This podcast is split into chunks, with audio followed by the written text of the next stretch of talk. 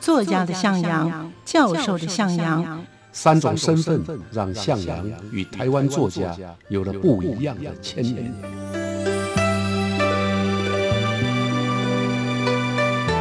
听向阳与徐凡谈他的作家朋友们在写作这条路上，生命与创作如何交织出最灿烂的光芒。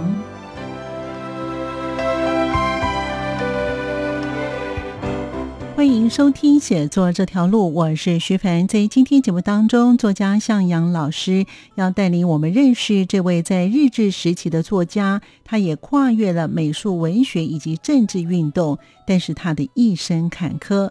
在他六十三年的人生岁月当中，因为左翼的思想和政治的活动，先后被日本政府和国民政府逮捕入狱达五次之多。晚年抑郁而终，一如他在一九三一年出版的日文诗集《荆棘之道》，他是在荆棘之路灿开蔷薇的诗人。我们继续聆听向阳老师带领我们认识他，欢迎收听《往日情怀》文学留声机。它是跨越美术跟文学，还有政治。他的诗集名称就叫《极之道》，荆棘之道，荆棘的道路。荆棘之道就成为台湾新诗史上第二本日文诗集。发表了一篇《台湾美术运动史》，留下的这一篇呢，被认为是第一篇有关台湾美术史之作。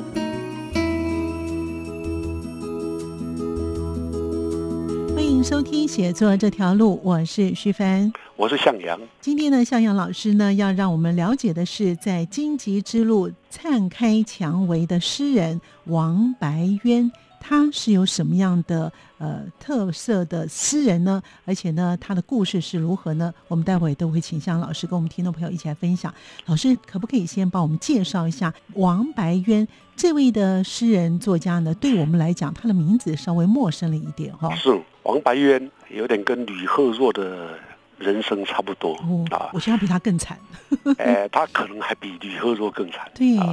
王白渊是一九零二年出生，一九六五年过世，啊，所以生命也不长，啊，就六十三岁。他是比李赫若长一点，比李赫若长很多。对，啊，他是日本年代的作家，跟李赫若一样，他跨越的啊，李赫若是跨越音乐啊，他是跨越美术跟文学还有政治，所以李赫若在音乐上、声乐上有成就啊，王白渊在美术上啊也有造诣。那他的一生啊非常坎坷，他只有短短六十三年的人生岁月，却因为他是一个左翼的作家，他有左翼的思想，有社会主义的思想，也参与了一些政治运动，所以先后啊被日本政府还有国民党政府逮捕入狱，总共被抓了五次，坐了五次牢。这很恐怖啊！那晚年抑郁而终。嗯，他其实很有才华，但是毫无发展机机会，没有空间。这很像他的第一本诗集，他的诗集名称就叫《极之道》，也是荆棘之道，荆棘的道路啊，真的是荆棘，很很像他的诗集的名称。他的人生啊，就是荆棘，走在荆棘的道路上。对，没错。那我说他是在荆棘之路灿开蔷薇的诗人。主要就是因为他的诗的创作，在台湾刚开始发展新诗动的阶段啊，是非常重要的诗人。他也是呃师范学校毕业的。对，在日本年代啊，多数啊，多数的家庭啊，小孩子培养啊，能够进公学校，大概就很不错了。所以很多人都是国民小学毕业的。嗯嗯。那好一点的家庭呢，就会鼓励孩子，有的读中学，而中学呢，呃，要自费。那如果读师范学校呢？就是公费啊，所以他当时毕业以后考进的是在台北的台北师范学校，嗯，也就是我服务的大学啊，今天的台北教育大学。对对对，他就读的期间呢，就认识了跟他后来都在左翼阵线的谢春木，嗯，哎，后来是共产党员啊。谢春木的笔名叫追风，对，谢春木也是很不得了的。他最早的文学作品呢，有一篇是叫小说，小说是他往何处去啊？那新诗呢也非常有名啊，所以呃，谢春木当时在台湾的文坛其实蛮重要的，但是后来啊走上了政治啊。那我们先不谈谢楚木，我们再回到王白渊在师范学校毕业以后呢，最早是回西湖工学校。教书，后来就回到他自己的母校，叫二水工学校。一九二三年，他因为台湾总督府的推荐，因为成绩好了啊，服务成绩也不错啊，就就到日本去，进入了日本的东京美术学校，今天叫东京艺术大学画科。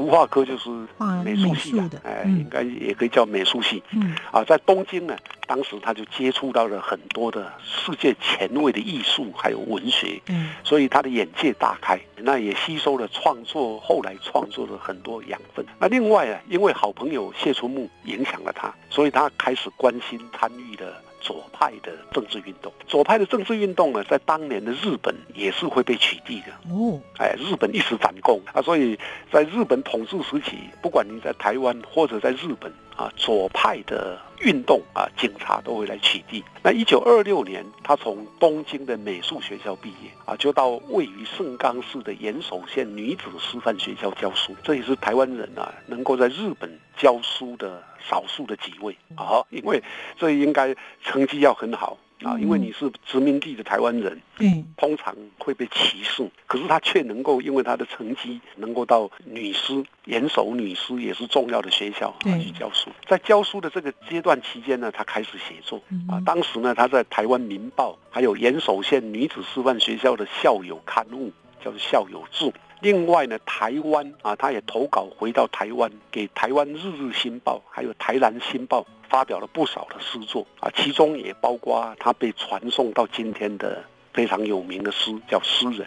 嗯，这等一下我们会介绍。是呀。好，那所以呢，他在这个阶段的王白渊呢，他也接触了印度的诗人泰戈尔的诗，所以呢，这个也启发了他跟文学还有哲学的思想这方面的不同。哎，没错，因为泰戈尔在那个年代得了诺贝尔奖，然后曾经到中国演说啊，也到日本。他到日本的这个阶段呢，应该王白渊呢在严守应该没有看到，可是他那时候的日本跟中国都会介绍泰戈尔。啊，所以他接触到印度诗人他的泰戈尔的诗作，对，他自己写的几篇文章啊，就谈到啊，比如说他在一九二七年写过《诗圣泰戈尔》这篇文章啊，就谈到泰戈尔的重要。很显然呢，他对泰戈尔的文学跟哲学思想都非常如目，而且产生了兴趣。此外，在那个年代，二十世纪初期。甘地的不合作运动，也是甘地啊，要向英国殖民地，诶，要向英国啊要求印度独立的这个运动也非常高涨啊，所以甘地也可以说影响到他啊。他曾经在一九三零年发表甘地跟印度的独立运动的文章，嗯嗯，啊，他认为印度的这个泰戈尔的文艺复兴，还有甘地的独立运动。都是亚洲了，从帝国主义解放的最先的先生，可见他在这个阶段里面的思想已经产生了很大的变化。是的，其实这个对他的影响也蛮大的哈。是的，所以他在一九三一年的时候，他在日本期间就写的作品，就是老师刚才所提到的《荆棘之道》。对，就要在出版，在日本的盛冈出版了。嗯。这是台湾人在日本出版的第一本日文诗集，啊，因为他们都出生的早啊，出生的早就比较能够得到第一名。啊，那这本书集呢，台湾其实当时还有一位诗人叫陈其云，也出了日文的诗集，叫《热流》，在一九三零年，比他早一年，不过那是在台湾出版的。嗯啊，所以这本《经济之道》就成为台湾新诗史上第二本日文诗集。那出版后，他的诗集在当时留日的台湾青年社群当中产生了不少的回响。嗯，所以因此就促成了在一九三二年。他们这几位年轻人呢，就组织了一个东京台湾文化 circle，circle 就是一个圈子的哈，对对，哎，就是圆圈的那个圈，也有人把它翻译成台湾人文化同好会。参加的人呢，除了他以外，还有林队、张文环啊，又跑出张文环啊，苏维雄、吴坤煌，这全部是左派。那他们成立的这个左派色彩的同好会之后呢？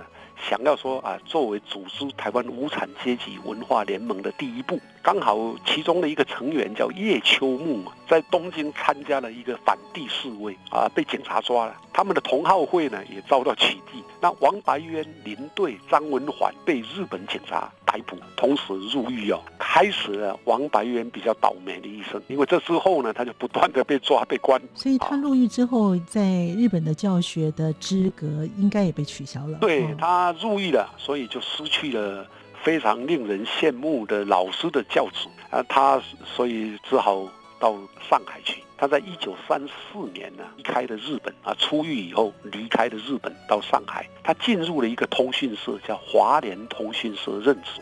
这个地方呢，当时上海都是租界，所以有法国租界，也有日本租界。那他用无线电接听日本的消息，然后把它翻成中文，嗯。提供情报给中国政府，嗯嗯，这也导致他第二次被关啊。等一下会提到。嗯，后来呢，他也受聘在上海美术专科学校。嗯担任图案系的老师，也就是说，在美术系的老师。到一九三七年，因为中日战争爆发卢沟桥事件之后，嗯啊，王白渊呢，在日本军队进入了法国租界以后。被逮捕了。王白渊那个时候是日本人哦，他的身份就是日本人，但是因为他我们前面提到啊，他曾经接接听日本消息，被当成失败，就被判刑八年哦嗯，这个一关呢、要关八年，因为他是台湾人，所以就把他遣送回台北，关到监狱，等到坐牢坐了六年以后才释放啊。那释放的时候已经是一九四三年，被释放以后呢，他进入了台湾《日日新报》担任编辑，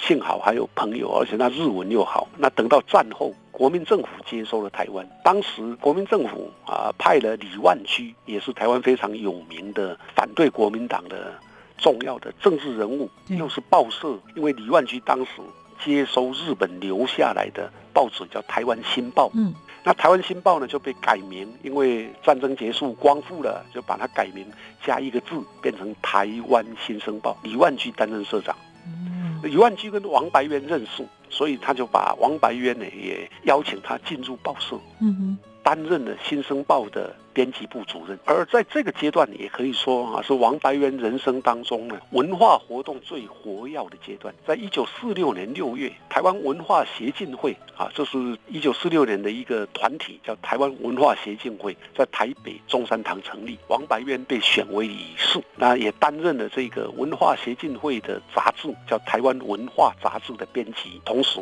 是撰稿人。此外，他还在李纯清创办的《台湾评论》担任主编。所以说起来，战后的这个阶段，少数的这几年间呢，啊，他相当活跃。就像我们上次有讲到的，一九四七年二二八事件发生之后，他又被捕，又要入狱了。是啊，啊，一九四七年因为发生了二二八事件，二二八事件使得很多台湾的杰出的精英啊，嗯，因此遭到逮捕啊、枪毙的厄运。王白渊被捕啊，幸好他有好朋友，是台湾文化协进会的理事长，叫游弥坚。游弥坚也担担任过那个年代的台北市长，所以就保释他，保释他，他才能出狱啊。嗯所以这一次他只做了一百天，三个多月。可是呢，一九五零年啊，就三年以后，因为国民党啊破获了这个台共啊谢孝贤的案子，结果他被牵连了，他也有共产党的身份啊，所以呢又被关两年。那等到出狱以后呢，啊，就政府就派了这个调查局人员跟踪他，啊，所以他自己啊有时候也会自嘲，他只要走在马路上都可以知道哪一个人是调查局的人员，哎，哪一个人是在跟踪他的，也很惨痛啊，就是嗯变得他非常敏感。那锐气呢也受到这样的一个统治的压抑，嗯啊不再有锐气了。然后要工作，所以他到处去谋生，通常都是兼任啊或者干嘛啊，有的时候在学校啊，在部分还能够接受他的学校，那不同的工作岗位换来换去，他也只能依靠发表文章弥补或者补贴他的家用。幸好了，他当中有一篇文章啊，一九五四年发表在台北文物，这是台北市文献委员会的刊物啊，嗯台北文物。发表了一篇《台湾美术运动史》，留下的这一篇呢，被认为是第一篇有关台湾美术史之作。幸好有这样的一个，就是穷苦当中啊留下了啊对台湾美术史啊影响深远的作品。至今都是如此哈。是啊，所以呢，到目前为止呢，他已经呢，哈是前前后后呢 三次，再加上日治时期的，他总共就是五次哦。是啊，是啊，他大概是台湾的文化界的作家当中，大概入狱最多次的作家了哈。没错啊，因为前面已经不断的被抓了，嗯，想不到到一九六三年了，一九六三年已经离开这个二次世界大战了，将近二十年了。对，就十九年了，嗯他又因为戏不知道什么原因啊被逮捕啊，就监禁了十一个月才放出来。所以算起来，就像你刚刚讲，在国民党统治这个阶段，他啊入狱了三次。嗯啊，那加上在日本年代呢，入狱两次，其中一次还关了六年，对啊，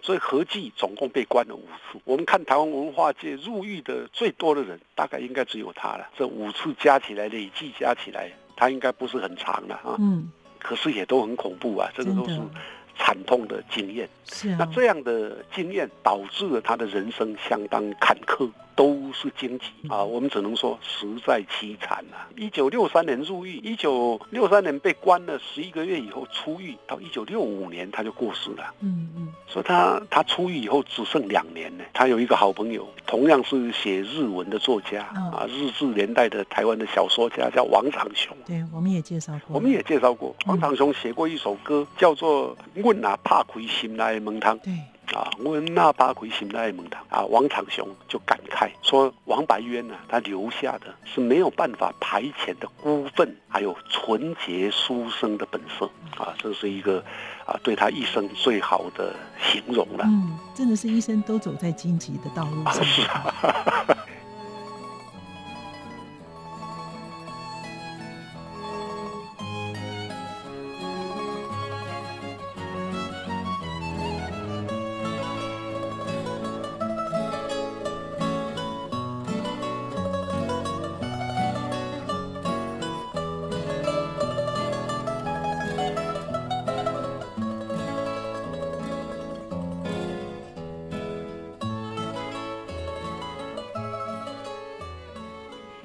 朋友们继续回到节目当中。这首诗人可以说是王白渊的自画像，也是日治时期台湾新诗人共同的伤感。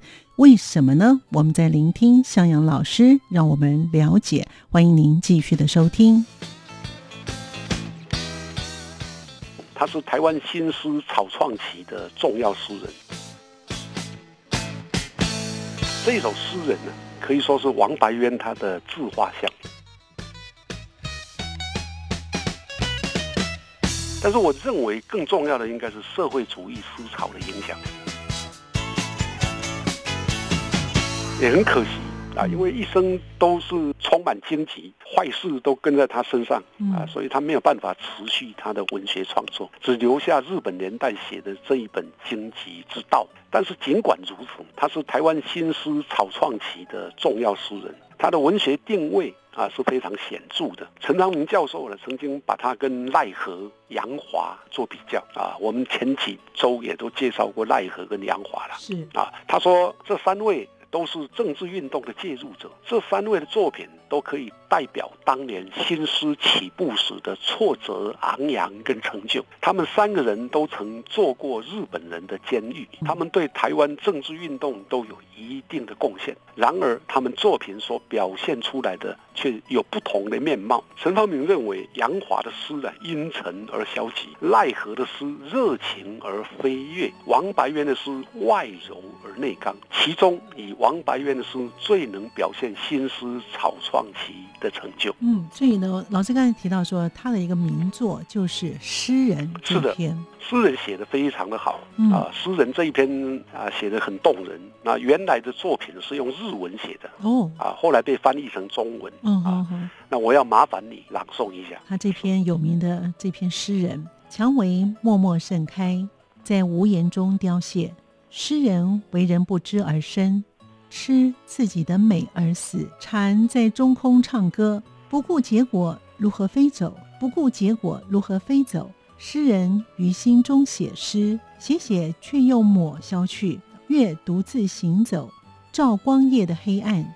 诗人孤独的吟唱，弹万人的心胸。是的，你看这个翻译啊，你都会觉得卡卡的，对不对？卡卡因为它的中文啊、是比较奇怪的中文嗯啊。嗯好，那我想这首诗人呢，可以说是王白渊他的自画像，也可以说啊，他是日治时期台湾新诗人共同的某种感伤。题目叫诗人，可是他写的是什么？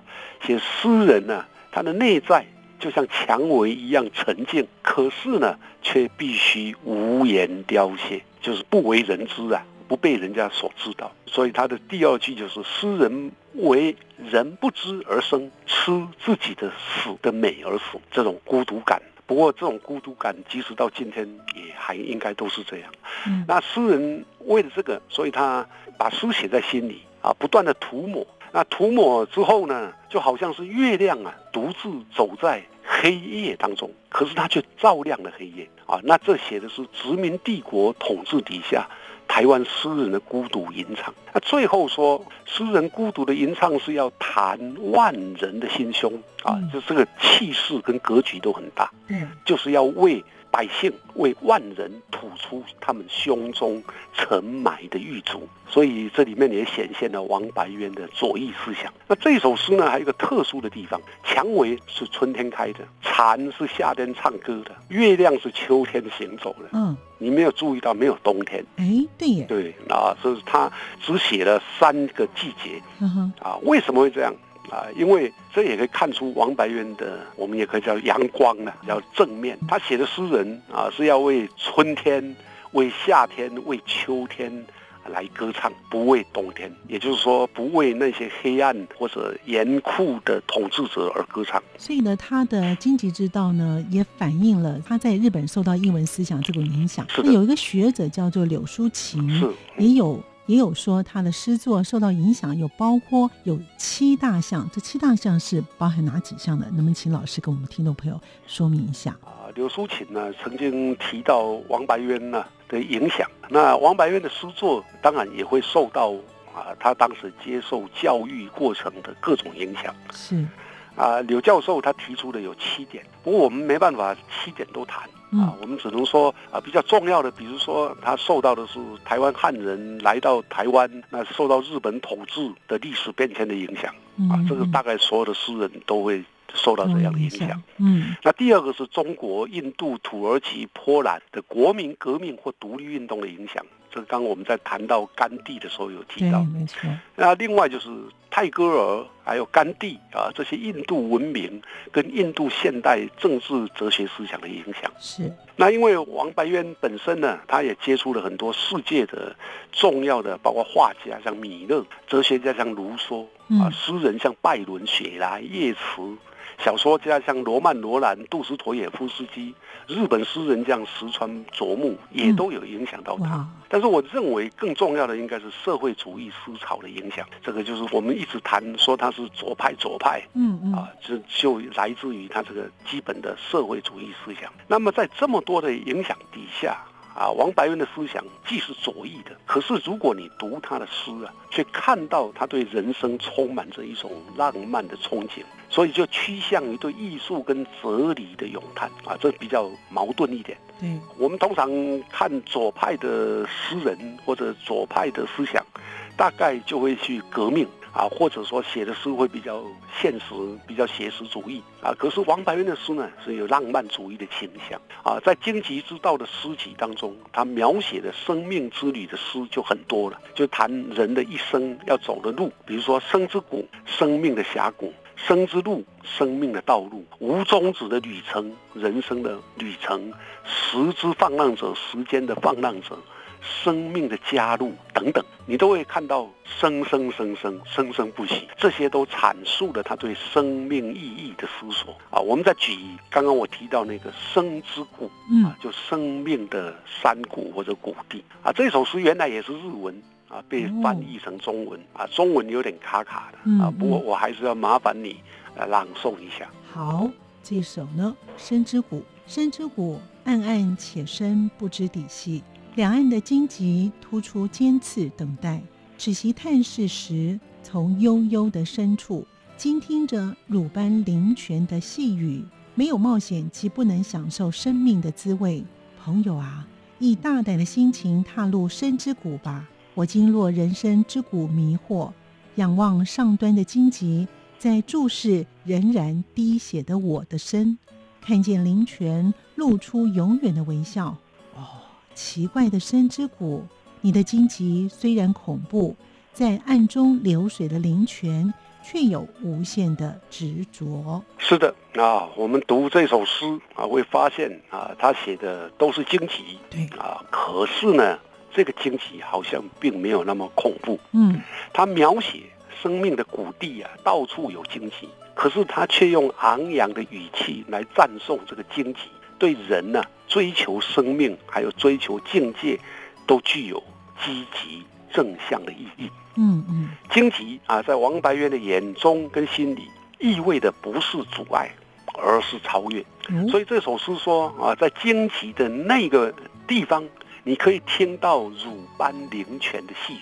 嗯，啊，所以啊，最刺痛的地方可以听到灵泉，那也可以看到灵泉露出永远的微笑。所以荆棘并没有那么恐怖啊，你要超越它，你就会看到微笑。所以他也说啊，没有冒险就不能享受生命的滋味。假设荆棘是冒险啊，那你就必须要跨越才能得到你生命的意义。那荆棘虽然恐怖，有无限的执着，这就是他这些诗里面非常深沉的意涵。嗯，有一些哲学的道理在里头。对，没错。另外，他有一首叫做《不同存在的独立》，也有同样的取向。啊，我们只截录它几行，对，这几行也麻烦你念一下。好的，行走充满荆棘的路，通过爱的森林，越过深的沙漠，由于生命之河而至今异之相识。我的诗不可思议地呈现黑色。啊，这写的蛮不错的啊！这首诗展现的不只是人生，也可以说它是王白渊的诗观。一首诗啊，它的诞生必须要走过充满荆棘的路。那要充满荆棘的路，要用什么呢？要通过爱的森林，越过生命的沙漠，游过生命的河流，才能够抵达那个让你惊异的故乡，呈现不可思议的黑色，成为成熟的作品。所以这首诗里面，我们可以看得到王白渊受到。泰戈尔诗作精神的启发，也可以看到他自己对文学艺术采取的比较浪漫而积极的态度。那是不是请老师帮我们总结一下呢？啊，我想我们看到的王柏渊一个人身上有两种特质，在政治立场上他是左派，对社会抱持改革的理想。批判的态度，可是，在文学跟艺术的创作上，他选择的却是迅美的浪漫，要吃自己的是美而死就是迅美。他在革命跟诗之间摆荡，最后面对的却是很凄惨，因为革命使得他的人生充满荆棘，嗯，一路被关。是，但是因为诗，却让他的生命灿开了蔷薇。他的现实人生可能是失败的。他的文学生命却是长久的，没错。其实啊，他的日子可以过得很好的，可是他选择了一条荆棘的道路，真的是令人敬佩的哦。所以我们非常感谢向老师，让我们认识了这位呢，在荆棘之路灿开蔷薇的诗人王白渊。谢谢老师，也谢谢听众朋友们的收听，我们下次见了，拜拜。再见，再见，拜拜。